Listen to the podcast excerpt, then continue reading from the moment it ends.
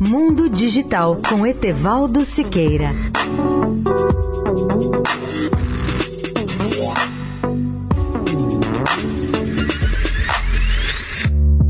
Olá, amigos da Eldorado. Existem atualmente projetos de realidade virtual que até há poucos anos poderiam parecer pura ficção.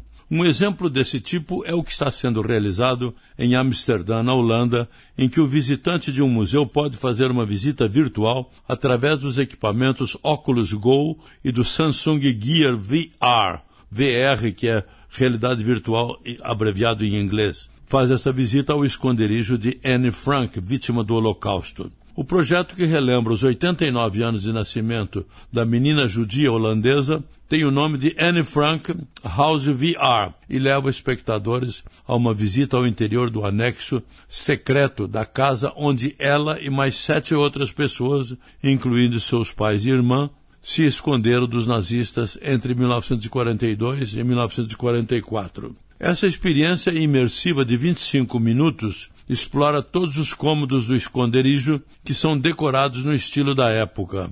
A experiência da realidade virtual também está disponível como uma instalação no Museu da Casa de Anne Frank em Amsterdã para que as pessoas com dificuldade para caminhar possam também ver o anexo secreto.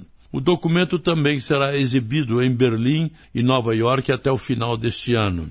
Segundo Tina Tran, diretora de desenvolvimento estratégico da Oculus, uma das aplicações mais promissoras e os usos mais importantes da realidade virtual está em projetos de natureza histórica como esse.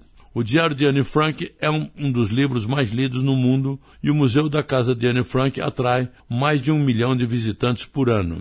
Anne Frank morreu aos 15 anos de idade em um campo de concentração, vítima de todos os males pertinentes a um campo dessa natureza, como a febre tifoide. Amanhã, em nosso programa Mundo Digital de sábado, faremos um balanço das principais aplicações da inteligência artificial. Etevaldo Siqueira, especial para a Rádio Eldorado.